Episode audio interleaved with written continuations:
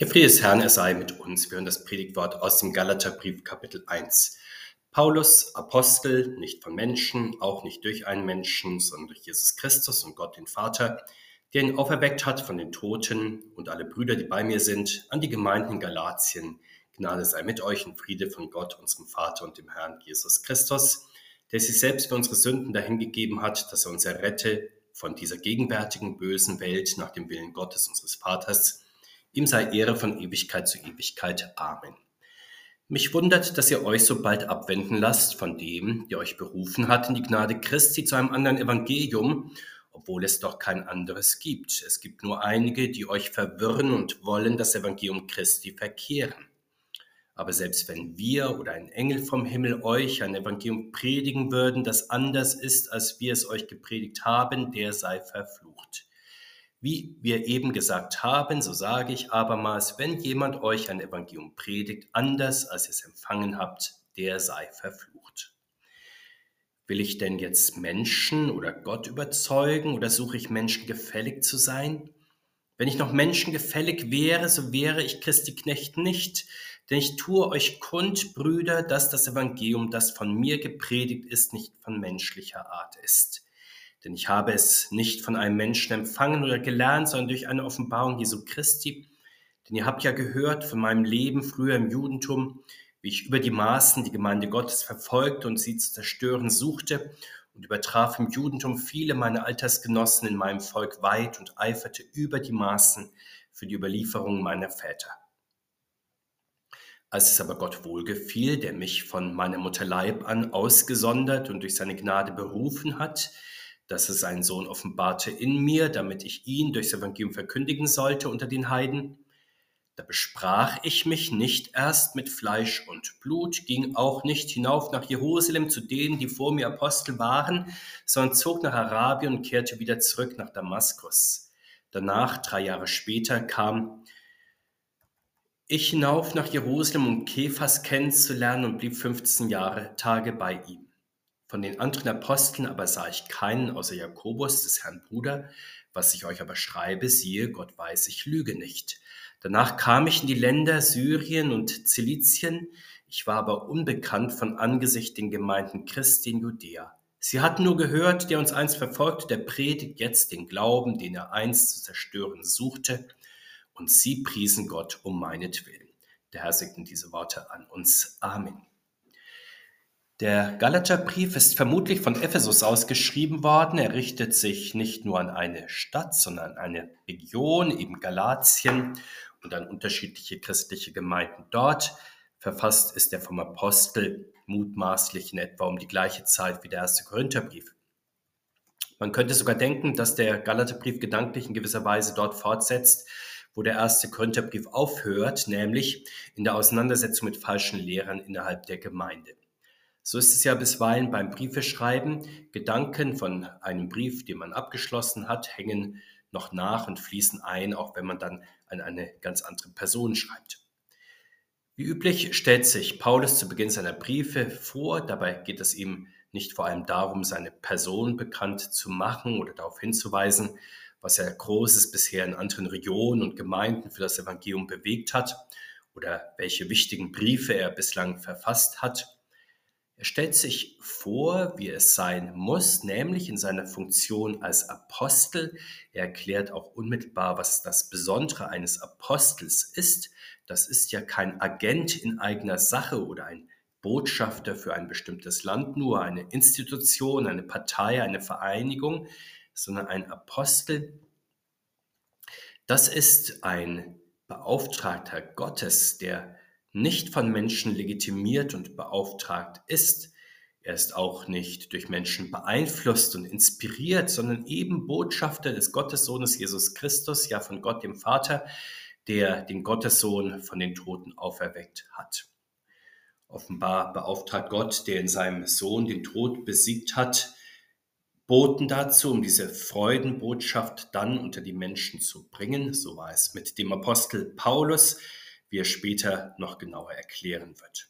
Und so ist es bekanntlich noch heute in der christlichen Kirche, auch wenn die Geistlichen bisweilen zu sehr als Gemeindeverwalter angesehen werden oder als Verwalter des Spirituellen oder als öffentliche Personen oder anderes mehr und zu wenig als Gottesdiener verstanden werden, zu wenig als Diener Jesu Christi, dessen Boten sie doch in der Hauptsache sind und in der Hauptsache sein sollen.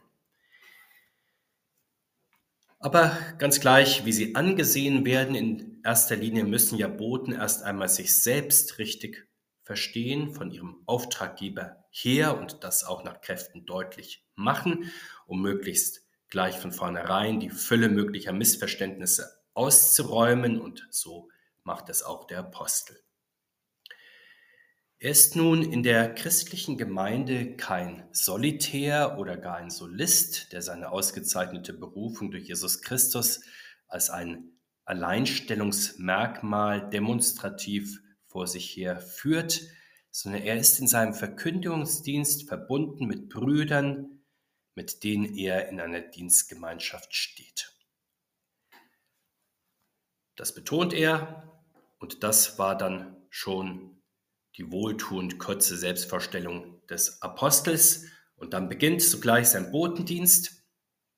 Er grüßt von Gott dem Vater und dem Herrn Jesus Christus und spricht von Gott her den Gemeinden Gnade und Frieden zu. Sicherlich kann nicht ein Gottesbote aus eigenem frommen Wollen der Gemeinde oder auch Einzelperson Gnade und Frieden wünschen, aber wenn er segnet im Auftrag Gottes Gnade und Frieden zuspricht, wie es der Apostel hier tut, dann ist das ja nicht nur so dahingesagt und ohne Kraft und Wirkung, sondern das ist dann wirksam in der Vollmacht des Auftraggebers. Aber wer genau ist der Auftraggeber noch einmal? Ist das nun der allerhöchste Gott, der Schöpfer des Universums, der Herr über Himmel und Erde? Sicherlich auch in seinem Auftrag stehen alle Gottesmänner in monotheistischen Religionen, das steht ja außer Frage. Oder ist er nur der Boot des auferstandenen Gottessohnes Jesus Christus, sodass seine besondere Mission in der Religionsgeschichte darin besteht, den Glauben an die Auferstehung in die Völkerwelt zu tragen?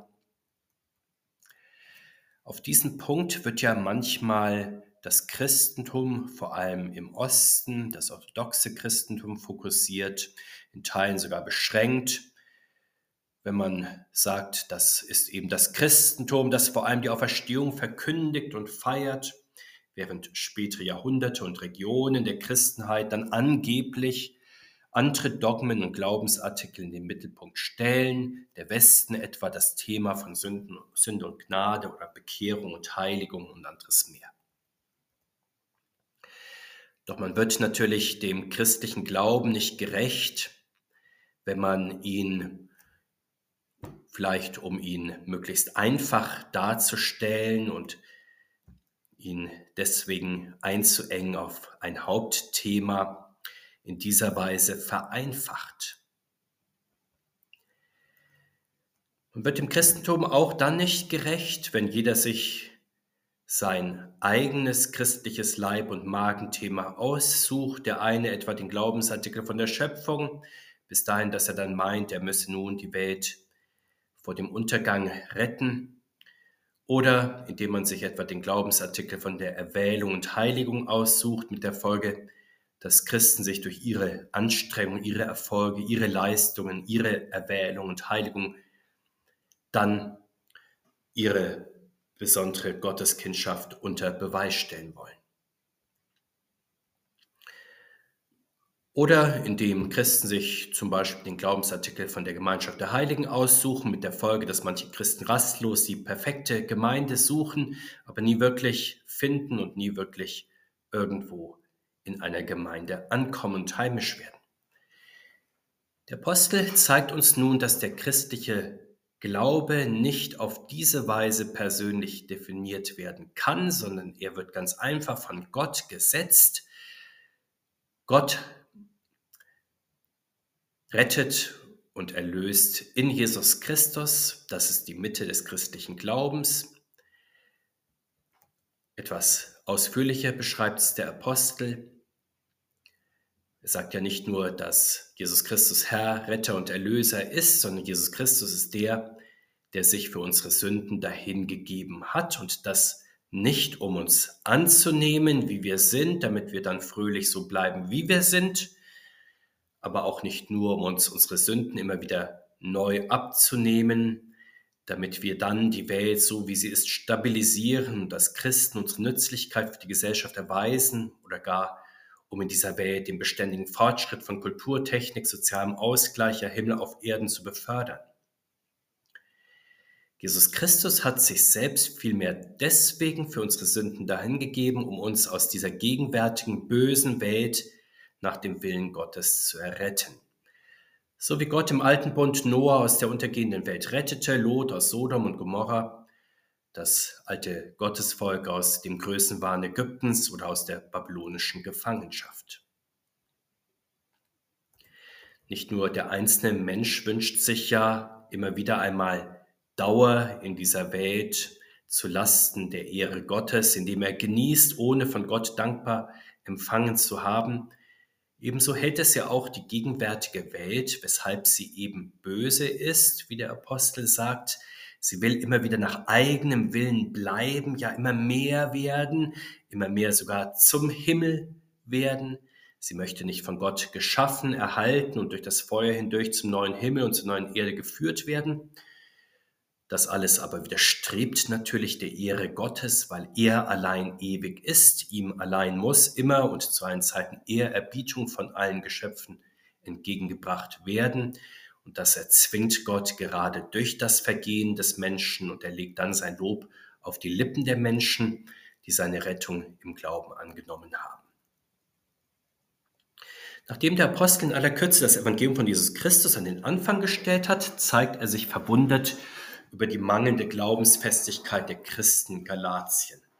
Offenbar hatten sie sich vergleichsweise bald nach seiner Abreise vom Ruf in die Gnade Christi weglocken lassen zu einem wie der Apostel sagt, anderen Evangelium.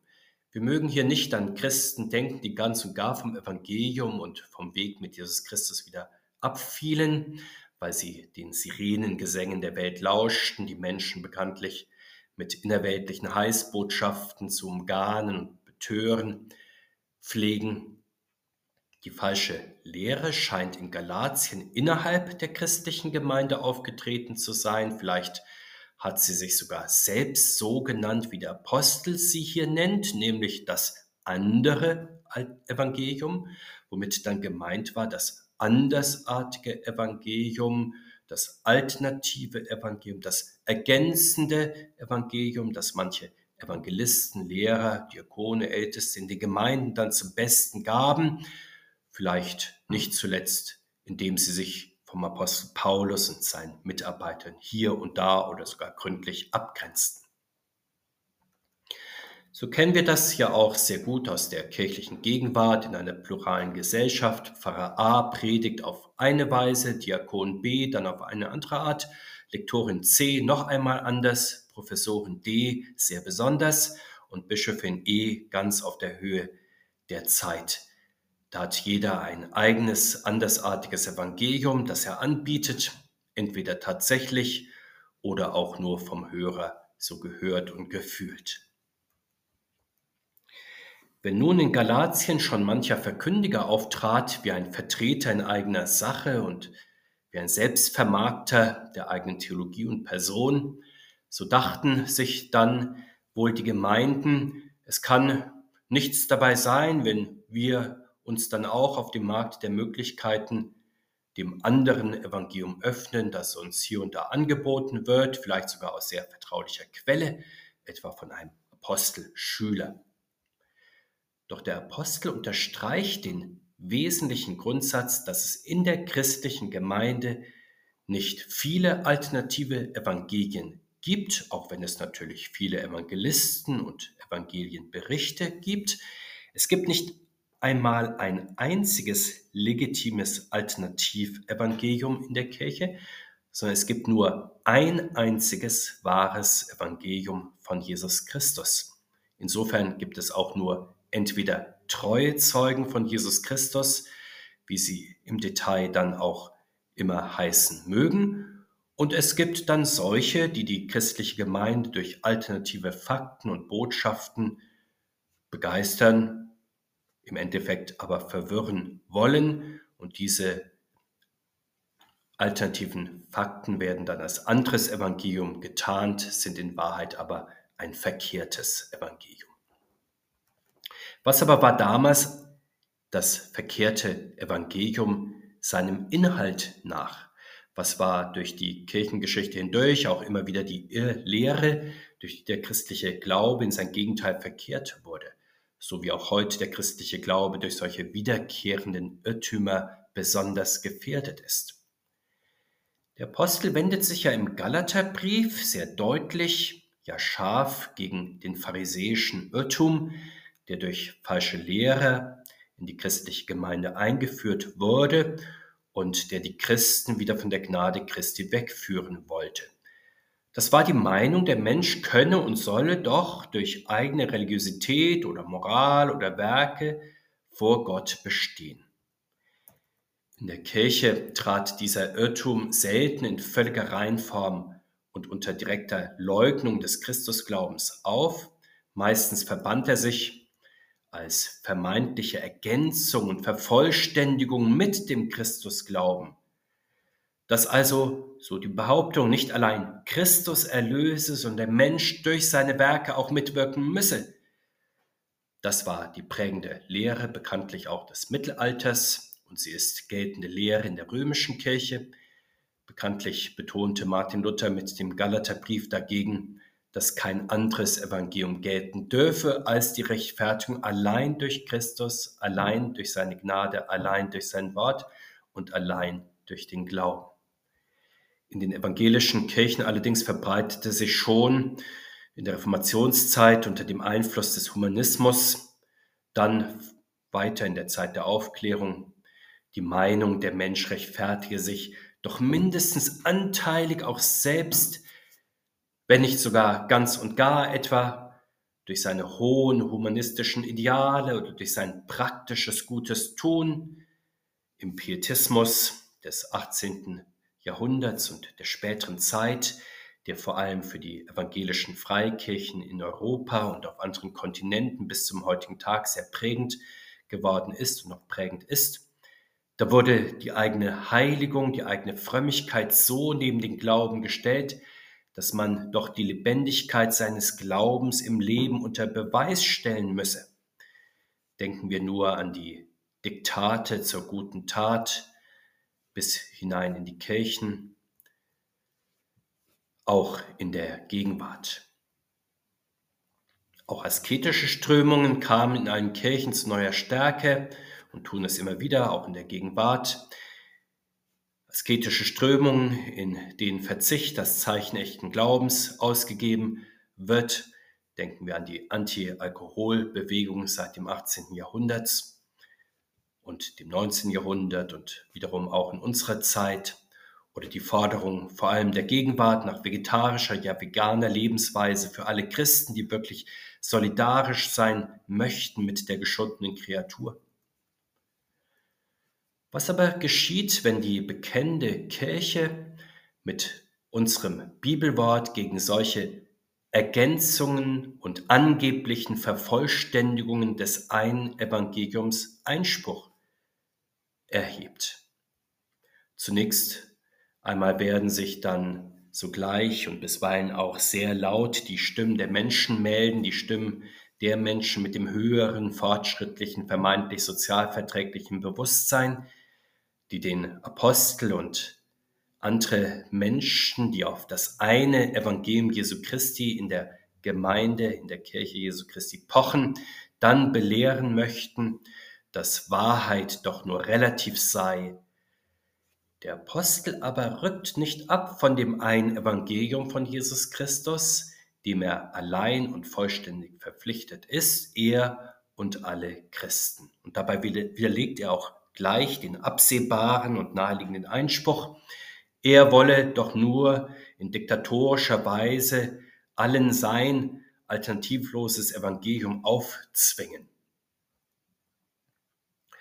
Nein, der Apostel ist ja selbst mit Haut und Haar diesem Evangelium von Jesus Christus ausgeliefert, dessen Sklave er ist, und daran kann, ja muss er von allen Christen gemessen werden, sollte er von diesem Evangelium seinerseits abweichen, wäre er so sagt der Apostel ganz stark, verflucht, ebenso wie jeder Engel, der davon abweichen würde, verflucht wäre. Bannsprüche werden immer wieder als zornige Verwünschungen hilfloser Menschen oder erregter konfessioneller Zeiten karikiert und missverstanden, die schlechter Stil sind und den Christen heute nicht anstehen, die sie nicht verwenden dürfen. Das ist natürlich in sich selbst wiederum ein Bannspruch, ein Tabu. Dabei wird nicht verstanden, worum es beim Anathema, wie das auf Griechisch heißt, eigentlich geht. Mit diesem Wort wird ganz einfach an das Gericht Gottes appelliert. Es wird ein Mensch oder auch eine Menschengruppe dem Urteil Gottes übergeben.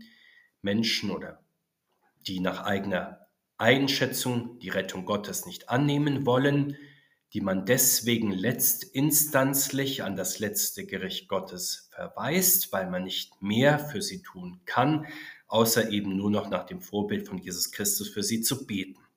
Sie sind nach Kräften unterwiesen worden. Man betrachtet sie nun als Menschen, die vor ihrem Richter stehen, nach eigener Einschätzung natürlich, mit unzureichend klarem und festem Heißglauben an den Retter Jesus Christus.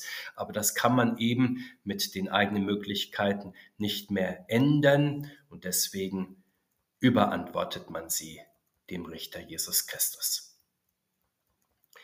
Im weiteren Teil unseres Kapitels wendet sich der Apostel zwei weiteren naheliegenden Einsprüchen gegen sein Evangelium von Jesus Christus zu. Die erste Frage war, warum er überhaupt Menschen überzeugen wolle, wenn es nur ein Evangelium gibt.